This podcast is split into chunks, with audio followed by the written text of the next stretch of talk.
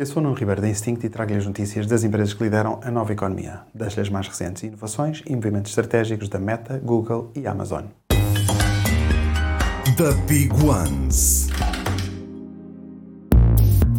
No seu evento anual dedicado ao hardware, a Meta apresentou a segunda geração dos óculos inteligentes lançado em parceria com a Ray-Ban. A grande novidade é a integração da Meta AI, o assistente de inteligência artificial da Meta, que vai permitir aos utilizadores interagir por voz para fazer perguntas sobre o que está a ver ou a fazer. Por exemplo, quando está em frente a um museu, saber informações sobre o edifício e sobre as obras em exposição. Com estes óculos é possível também iniciar transmissões em direto no Instagram e no Facebook, ouvir música, podcasts ou atender chamadas. Agora com uma experiência áudio bastante melhorada. Disponível para já em 15 países a partir de 17 de outubro com o preço de 299 dólares.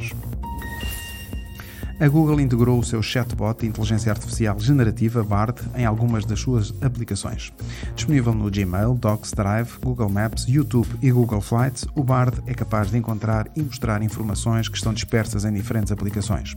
Por exemplo, no planeamento de uma viagem, verifica as disponibilidades de datas através de e-mails trocados no Gmail, procura informações sobre voos e hotéis no Google Flights, mostra as direções para o aeroporto através do Google Maps e permite ver vídeos sobre o destino no YouTube.